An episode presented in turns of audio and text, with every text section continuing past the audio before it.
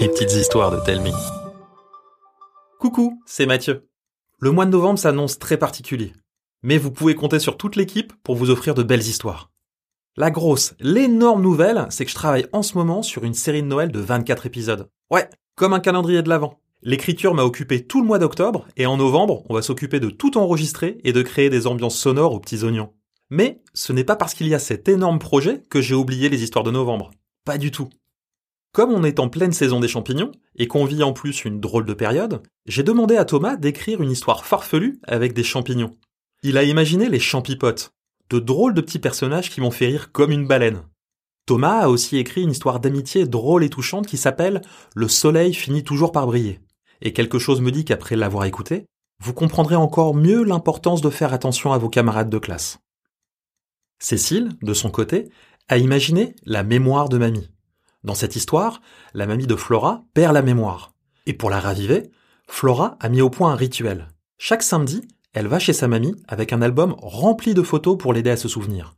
Sauf que sa mamie yoyote un peu beaucoup. Et du coup, tout ne va pas se passer comme prévu. De mon côté, je vous ai concocté 5 légendes qui vont vous accompagner chaque mardi jusqu'au 1er décembre. Après les mini-mondes, j'ai la chance de collaborer avec Dipongo, une application d'histoire interactive que j'avais découverte pendant le premier confinement.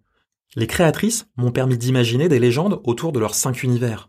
Leur confiance m'a énormément touché parce que c'est une grande responsabilité que de créer des histoires dans un monde qui n'est pas le vôtre.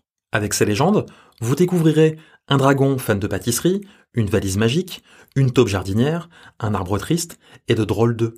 Mais je ne me suis pas arrêté là. J'ai aussi écrit une histoire qui vous plongera dans l'univers des vikings, avec un habillage sonore au top. Et si je peux vous offrir ça, c'est grâce à PandaCraft, qui crée des kits de découvertes créatifs et scientifiques.